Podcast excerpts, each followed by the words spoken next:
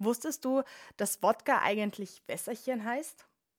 Eigentlich stammt es nämlich vom Wort Voda, was übersetzt so viel wie Wasser bedeutet, ab. Es handelt sich also dabei nur um die Verniedlichungsform. Gar nicht schlecht für ein Getränk, das es ordentlich in sich hat. Mit diesen Worten darf ich euch herzlich zu einer weiteren Folge von Tief ins Glas geschaut begrüßen.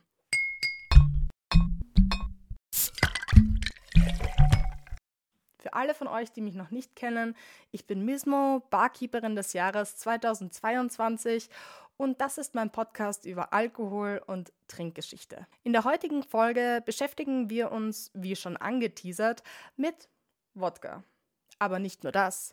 Wir werfen auch einen Blick auf die Trinkgeschichte Russlands. Ich denke, es gibt kaum ein anderes Land, in dem Alkohol einen solch großen Einfluss auf die Geschichte gehabt hat und auch hat. Schauen wir uns also genauer an, wie machtversessene Herrscher ihre Untergebenen unter den Tisch getrunken haben. Um euch nicht länger auf die Folter zu spannen, starten wir einfach mitten rein ins Thema. Wo ist Wodka tatsächlich entstanden? Die Frage ist gar nicht so einfach zu klären. Das Wort wird sowohl in Polen als auch in Russland verwendet. Und sie beide beanspruchen für sich, die Geburtsstätte zu sein. Russland belegte das mit Aufzeichnungen aus einem Kloster in Rom. Sie schauten sich erste Destillationsversuche von den dortigen Mönchen ab. Diese versuchten damals nämlich Wein zu destillieren. Bei der Heimreise hatten sie allerdings keine Trauben zur Verfügung. Und was nahmen sie dann? Getreide. Das war ungefähr um das Jahr 1430. In Polen schien der Begriff Wodka allerdings bereits 25 Jahre zuvor erstmals auf. Damals bezeichneten sie nämlich Schnaps aus Roggen auch als Wodka. Ist nicht ganz dasselbe, aber hat eigentlich denselben Ursprung. Polen war zu jener Zeit das Zentrum landwirtschaftlicher Produktion von Getreide. Der Grundstoff für Wodka war also im Übermaß vorhanden. Der Nationalstolz beider Länder führte zu ewigen Streitigkeiten. 2003 landete die Streitfrage sogar vor dem Europäischen Gerichtshof. Das Urteil wurde zugunsten Russlands gefällt irgendwie auch verständlich, denn immerhin hatten die Russen über die Zeit hinweg den größten Einfluss auf die Entwicklung von Wodka. Nun zur nächsten Frage. Wie und wo haben die Russen eigentlich getrunken? Russen sind seit jeher berühmt und berüchtigt fürs Trinken. Schon damals, als Wladimir der Große 987 über die Religion der Russen bestimmte. Er ließ nämlich Gesandte kommen, die von ihren Religionen erzählten. Sie sollten ihm bei der Entscheidung einfach eine Hilfestellung sein. Das waren also Juden, Muslime, Christen und so weiter. Tja, und obwohl er der Paradiesvorstellung der Muslime mit viel sexuellen Freuden mehr zugetan war, wählte er dennoch das Christentum, denn die Christen tolerierten Alkohol. Zu früheren Zeiten traf man sich am Feld, zu Hause oder sogar im Haus des Priesters, um zu trinken verkauft und konsumiert wurde oft aber auch in kleinen Gaststätten. Im Hof tanzten meistens die Jüngeren, im Hausinneren tranken die Familien und in einem abgedunkelten Raum, dem sogenannten Loch, trafen sich die Gewohnheitstrinker. Diese Trinkgelage waren seit jeher ritualisiert. Es gab immer einen Oberzecher, der das Gelage leitete. Zuerst prostete man auf den Großherzog und wünschte ihm Glück und Erfolg. Danach prostete man auf den Feind, auf dass ihm nur so viel Blut in den Adern zurückblieb wie Flüssigkeit im Glas. Folglich musste man also das Glas auch leeren und sich anschließend umgedreht auf den Kopf stellen. Wahrscheinlich als Beweis dafür, dass es leer war. In keiner anderen Kultur wird Trinken so erzwungen wie in Russland zur damaligen Zeit. Klar, auch andere Länder und Stämme hatten Brauchtümer, doch in der Regel hatte man zumindest eine Wahl oder man wusste, dass nach ein- oder zweimal Zuprosten genug war.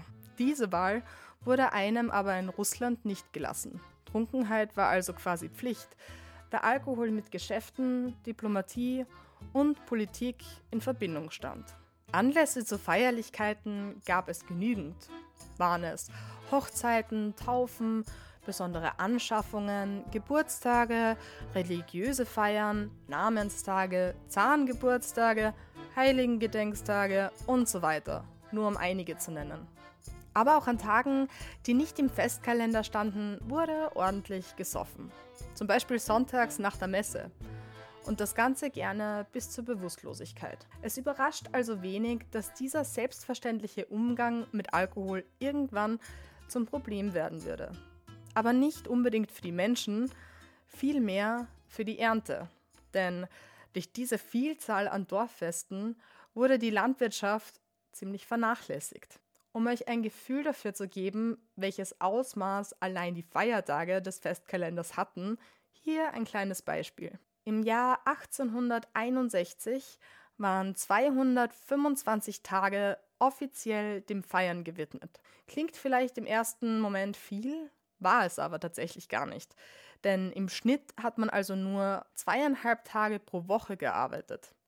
Gut für die Menschen war die ganze Trinkerei allerdings auch nicht. Ein Priester berichtete zu der Zeit, dass die Trinkgelage oft mit Blutvergießen einhergingen. Aber glaubt nicht, man hätte sich großartig darum gekümmert oder gar ein Gericht zur Klärung bemüht. Hm, Konflikte löste man meistens genauso, wie sie entstanden waren. Mit Wodka. Wie sieht's allerdings mit den russischen Frauen aus? Sie gingen nie in Tavernen. Bei häuslichen Gelagen blieben aber auch sie nicht ganz nüchtern. Sogar Kinder bekamen Alkohol.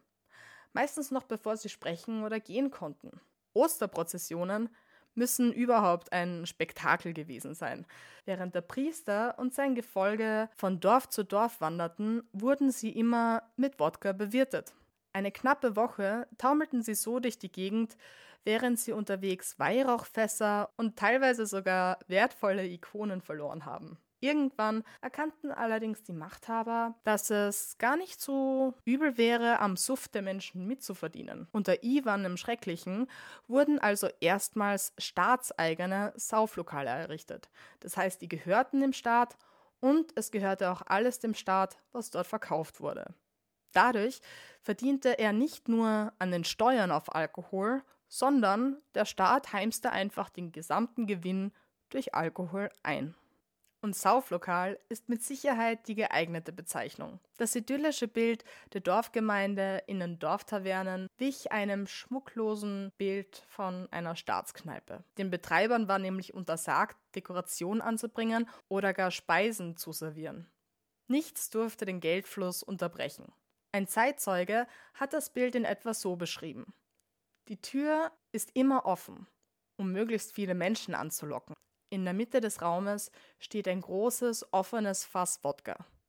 Ab und zu fallen sogar schmutzige Kleidungsstücke in das Fass, die von den Besitzern gegen Getränke eingetauscht wurden. Draußen liegen auf einer uringetränkten Schneewehe bewusstlos Leute, teilweise ohne Schuhe. Klingt ziemlich bizarr, das war es zweifellos. Zu Höchstzeiten lag der Anteil an Staatseinnahmen allein durch den Alkohol bei etwa 40 Prozent. Die Einnahmen finanzierten zum Teil Kriegszüge, landeten aber hauptsächlich in den Schatzkammern des Zaren. Gut, teilweise wurde damit zumindest der Ausbau des Kremls finanziert. Mitte des 17. Jahrhunderts spitzte sich das Gesetz weiter zu. Alkohol durfte dann nur mehr in eigens genehmigten Lokalen, sogenannten Kabaks, produziert und verkauft werden. Zudem wurden zahlreiche Gesetze gegen die Schwarzbrennerei verabschiedet. Was passierte, wenn man trotzdem seinen eigenen Wodka braute? Naja, das Gesetz reichte von der Beschlagnahmung der Geräte bis hin zu Knüppelhieben am Pranger. In Extremfällen lief man sogar Gefahr, in sibirische Straflager verbannt zu werden. Ein bisschen grausam scheint das Ganze schon. Zuerst machten die Staatsoberhäupter ihre Leute abhängig und verdienten sich dann an ihrer Sucht eine goldene Nase. Peter der Große ist ebenso ein ziemlich gutes Beispiel hierfür. Er legte auch in Friedenszeiten die Tagesration seiner Soldaten an Kornwein auf 1,5 Liter fest. Und dieser Kornwein enthält immerhin 17 Prozent. Während der Kriegszeiten wurde die Menge durch drei Liter Bier und einem Drittel Liter Wodka ersetzt. Das freie Trinken in der Armee war allerdings gar nicht so frei. Qualvollerweise durften sich die Soldaten den Rausch nämlich niemals anmerken lassen. Das hätte unangenehme Konsequenzen mit sich gebracht. Fairerweise hat man den Soldaten zumindest die Möglichkeit gelassen, auszunüchtern, und zwar in einer eigens für den Rausch eingerichteten Ausnüchterungszelle. Wer dem Dienst aber fernblieb oder gar einen Offizier beleidigte, weil er eben betrunken war, dem wurde die sieben Kilogramm schwere Medaille der Trunksucht umgehängt und er wurde exekutiert. Erst im 18. Jahrhundert trennte man wieder die Herstellung und den Verkauf von Wodka. Neue Kabaks wurden zwar gegründet, aber sie wurden an den meistbietenden verpachtet und gehörten nicht mehr gänzlich dem Staat. Der Pächter dieser Taverne musste seinen Fusel allerdings vom Staat beziehen und das zu festgelegten Preisen. Er musste dem Zahn schwören, den Wodka zum eingehaltenen Preis zu verkaufen und nicht zu strecken, also zu verdünnen, etwa mit Wasser oder anderen Substanzen anzumischen. Was sie natürlich trotzdem taten. Die Betreiber der Kabaks verdünnten also den Wodka und würzten ihn mit Pfeffer, Anis oder Honig, aber auch mit Salz, Arsen oder Tabak. Alle diese Zutaten sollten dazu dienen, den Schwindel irgendwie zu überdecken. Leicht nachzuvollziehen, dass es mit der Qualität des Wodkas stark bergab ging. Dagegen muss doch eigentlich irgendwas getan werden. Tja, das dachte sich auch Katharina die Große. Wobei eigentlich schaute sie eher auf ihr eigenes Wohl. Sie erteilte dem Adel das Privileg, separat zum Eigenbedarf ebenfalls zu brennen. Die Bevölkerung war weiterhin dazu verdammt, das üble Zeug abzubekommen. Das ließ das Volk aber nicht lange auf sich sitzen. Der Ruf nach besserem Wodka wurde immer lauter und immer unüberhörbarer. Und so kam es, wie es kommen musste. Unruhen entstanden, Kabaks wurden geplündert und Brennblasen wurden zerstört. Man unternahm sogar den halbherzigen Versuch, sich als Kollektiv einer Abstinenz zu unterziehen, also gar keinen Alkohol mehr zu trinken. Leider ohne Erfolg. Die Aufstände wurden niedergeschlagen und alle, die sich dennoch dagegen auflehnten, wurden nach Sibirien verbannt. Wieder mal. Ende des 19. Jahrhunderts schaute die Lage schon wieder etwas anders aus. Denn man änderte das Steuersystem. Dadurch konnte plötzlich jeder eine Destillerie gründen. Das war die beste Zeit für Piotr Smirnov. Er wurde bald zu einem der wichtigsten Wodka-Produzenten der neuen Zeit. Was machte ihn so besonders im Vergleich zu allen anderen? Naja, mit Sicherheit war es nicht nur der Wodka, sondern in erster Linie sein Auftreten.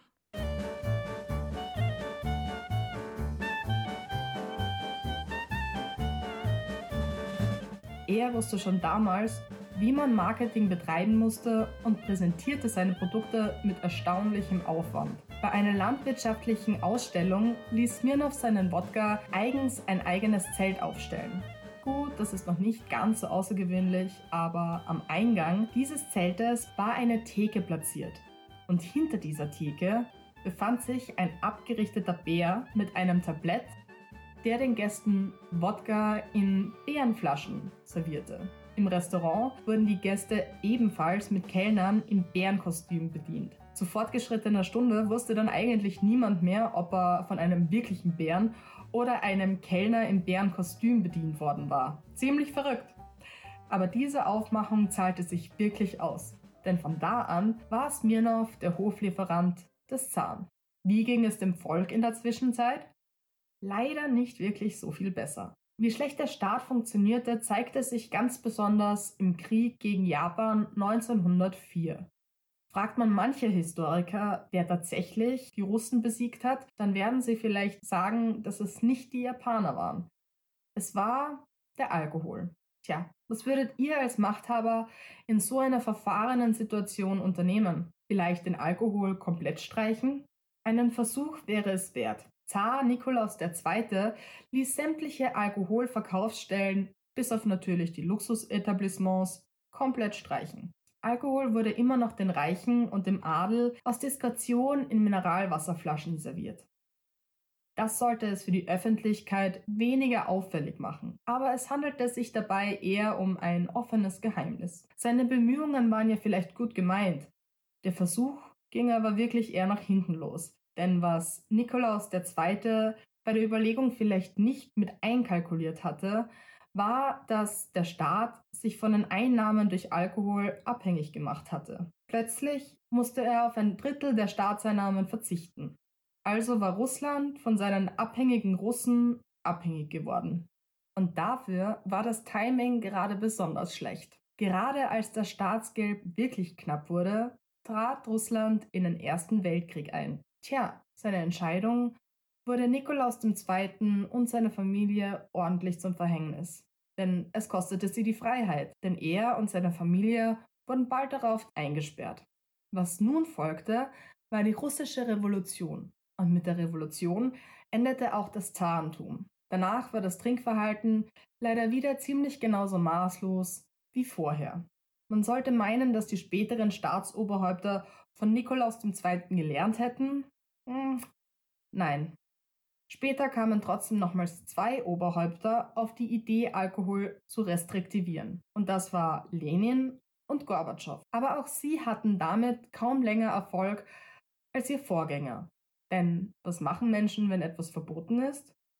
Ja, sie machen es trotzdem. Die Bevölkerung begann den Wodka-Engpass mit selbstgebrauten Schnaps, sogenannten Samagon, aufzufüllen. Plötzlich wurden Eau de Cologne, Glasreiniger und selbst Bremsflüssigkeit in den Supermärkten knapp. Zucker, den man für den Schwarzbrand auch verwendete, verschwand gänzlich aus allen Regalen. Was sich also aus der Geschichte ablesen lässt, ist, die Russen wollen wirklich nicht ohne Wodka leben, ungeachtet deren Folgen. Und die sind gar nicht ohne. Heute stehen knapp 23 Prozent aller Todesfälle in Russland mit Alkohol in Verbindung. Sehen wir uns jetzt aber mal die innenpolitische Rolle von Wodka in Russland an. Kaum ein anderes Land kann mit den Trinkgeschichten Russlands mithalten. Vor allem war aber Wodka ein wirkungsvolles Mittel der Diplomatie. Er konnte versöhnen, aber er konnte auch wirklich wie eine Waffe funktionieren. Welcher Name fällt euch ein, wenn ihr an große Herrscher in Russland denkt? Vielleicht ist irgendwem unter euch ja der Name Stalin eingeschossen. Auch wenn er rein geografisch gar kein Russe war. Gebürtig war er nämlich Georgier. Übersetzt bedeutet Stalin Mann aus Stahl. Er gab sich den Namen selber als Kampfnamen. So hart wie Stalin wirken wollte, war er auch. Er war bekannt für Terror und das auch beim Konsum mit anderen Oberhäuptern. Regelmäßig lud er Regierungsmitglieder zu abendlichen Trinkgelagen und Essen ein. Diese Zusammenkünfte verliefen nicht selten sehr skurril, und eine Einladung abzusagen war auch nicht wirklich erlaubt. Noch vor dem Servieren jeglicher Speise wurde eine Vielzahl von Trinksprüchen gesprochen. Stalin ließ sein Politbüro gerne spüren, dass er der Chef war. Oft manipulierte er seine Gäste und machte sich sogar über sie lustig. Eine Erzählung besagt, dass er einmal seine Pfeife auf Khrushchevs Kopf ausdämpfte, bevor er ihm den Befehl gab, einen Korsarentanz aufzuführen. Stalin selbst trank aber eher wenig. Es wurde gemunkelt, dass sein Glas meistens nur mit Wasser aufgefüllt wurde. Eigentlich ganz schön clever. Der Sinn hinter dieser feuchtfröhlichen Zusammenkunft war tatsächlich, sein Politbüro einzuschüchtern so verhinderte er, dass sich seine Mitglieder gegeneinander stellten. Außerdem half der Alkohol die Zunge zu lockern. Darüber hinaus war es schwer, etwas gegen Stalin anzuzetteln, wenn man jeden Abend besoffen vor ihm saß. Vielleicht hat sich Stalin ja auch ein paar Tricks von seinem Vorgänger abgeschaut, etwa von Ivan dem Grausamen. Er hat das Land im 16. Jahrhundert regiert. Ivan nahm zu seinen festen Schreiber mit, die die Unterhaltungen aufzeichnen sollten. Am nächsten Morgen konnte Ivan dann jene bestrafen, die etwas Falsches gesagt haben und ließ beispielsweise einen ausgehungerten Bären auf sie los. Eine andere Angewohnheit von Ivan war, jenen Gästen, die die Party bereits verlassen hatten, noch mehr Alkohol nach Hause zu schicken. Ein Soldat sollte diese wichtige Aufgabe erfüllen und bezeugen, dass alles auf einmal geleert wurde. Peter der Große, ein anderer russischer Herrscher, war nicht viel anders, außer dass er tatsächlich so viel Alkohol trank, wie er den anderen aufzwang.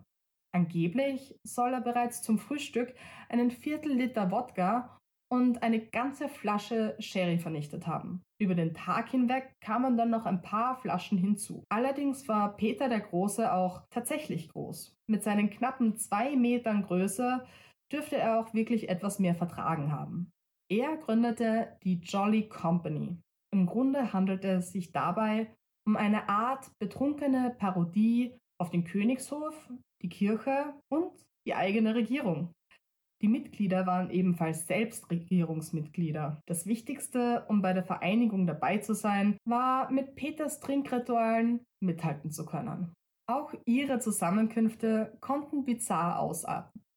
Der Chef der Geheimpolizei beispielsweise hatte einen gezähmten Bären, der dazu abgerichtet war, Gästen Gläser voller gepfefferten Wodka anzubieten oder zu attackieren. Die Strafe dafür, dass man ablehnte, war, einen 1,5 Liter fassenden Kelch Wein leeren zu müssen. Peter dem Großen gefiel es einfach, Macht über sein Gegenüber zu haben. Das musste auch der dänische Botschafter erfahren. Er traf Peter den Großen einmal auf einem Segelschiff. Gemeinsam tranken sie, doch bald schaffte es der Botschafter nicht mehr mit Peter dem Großen mitzuhalten. Aus Furcht erklomm er den Segelmasten, um dem Kelch voller Wein zu entkommen erfolglos. Peter soll angeblich mit dem Kelch und dem Wein in der Hand nachgeklettert sein. Eine andere Erzählung des preußischen Botschafters berichtet von einer makaberen anderen Begegnung mit dem Herrscher. Er sagt, bezeugt zu haben, wie Peter 20 Drinks und 20 Gefangene bringen ließ, um dann für jedes der 20 Getränke, die er trank, einem Gefangenen nach dem anderen den Kopf abzuschlagen. Natürlich wurde dem preußischen Botschafter aus Höflichkeit ebenso ein Durchgang angeboten. Dass Alkohol aber auch russischen Herrschern zusetzen kann, beweist Boris Jelzin. Er war offenkundiger Alkoholiker. Einmal verschlief er das Treffen mit dem irländischen Premier, dirigierte bei einem Besuch in Deutschland die deutsche Blaskapelle oder begrüßte gelegentlich beim Aussteigen eines Fliegers das falsche Land. Wie ihr seht, ist die Trinkgeschichte Russlands untrennbar mit dessen Entwicklung verbunden. Vielleicht eignet sich an dieser Stelle die Frage eines lieben Zuhörers. Er will wissen, wie oft Russen tatsächlich betrunken auf Bären reiten. Es gibt keine dokumentierten Fälle, in denen das wirklich vorgekommen ist. Versuche hat es allerdings gegeben. Genauso Falschbilder, auf denen zum Beispiel 2018 Präsident Putin auf einem Bären zu sehen ist. Natürlich oben ohne. Aber definitiv ist es kein typisches Trinkritual. Der Bär ist trotzdem ein Symboltier für Russland, wie ihr wahrscheinlich schon gemerkt habt. Seit eh und je werden in Russland Bären dressiert. Und im Internet kann man in Russland immer noch trainierte, tanzende Bären für Events oder Fotoshootings buchen. Was den heutigen Durchschnittskonsum an Alkohol in Russland angeht, so ist der Wert in den vergangenen Jahren zwar gesunken, liegt aber im europäischen Vergleich immer noch relativ hoch. Viele Experten sehen das immer noch als problematisch an. Mittlerweile gibt es aber mildere Versuche, den Konsum einzudämpfen.